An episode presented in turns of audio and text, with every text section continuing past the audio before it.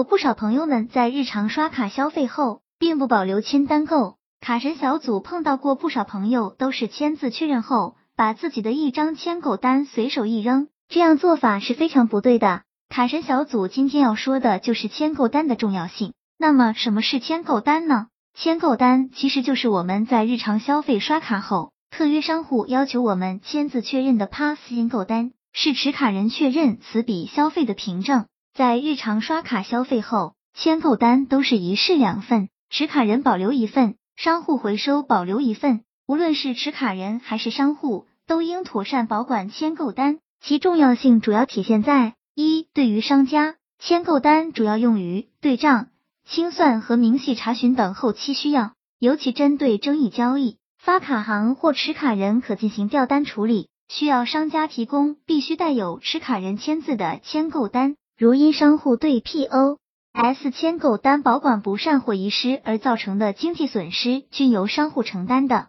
二、对于持卡人，签购单是交易的历史凭证，后续如需退货。还需提供签购单等交易凭证。三、签购单上，签购单上有商户号、终端号、持卡人银行卡卡号及交易数据等信息。为谨防不法分子非法利用，商家和持卡人都需保留好签购单，商家应保留至少一年以上时间或妥善处理。那么交易中碰到签购单未打印，但持卡人收到扣款信息，商户应该怎么办呢？首先。要说明的是，整个刷卡流程即 PASS 终端刷卡、收单机构、数据到银联中心、发卡行、返回银联中心、收单机构、返回 PASS 终端出票，这是一个完整的交易流程。如果中间任何一个环节发生通讯数据错误，交易不成功，PASS 终端都不会出票，而未打印签购单，持卡人却收到扣款信息，是因为数据已经到了发卡行。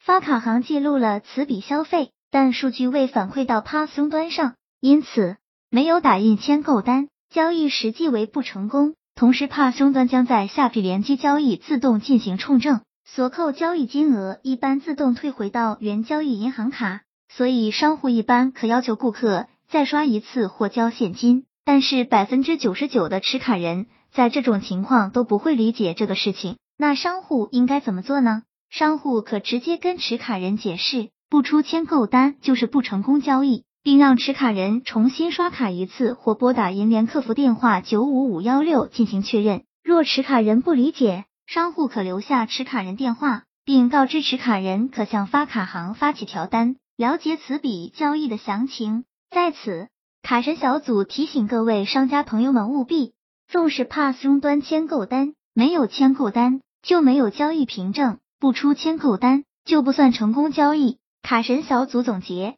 签购单对于商家来说是非常重要的，而且商家要注意的是，签购单的保留要一年。而作为消费用户来说，签购单是证明你在这家店家消费的直接证据。如果产生纠纷，签购单和发票是最有力的凭证。希望这个资料对朋友们有所帮助。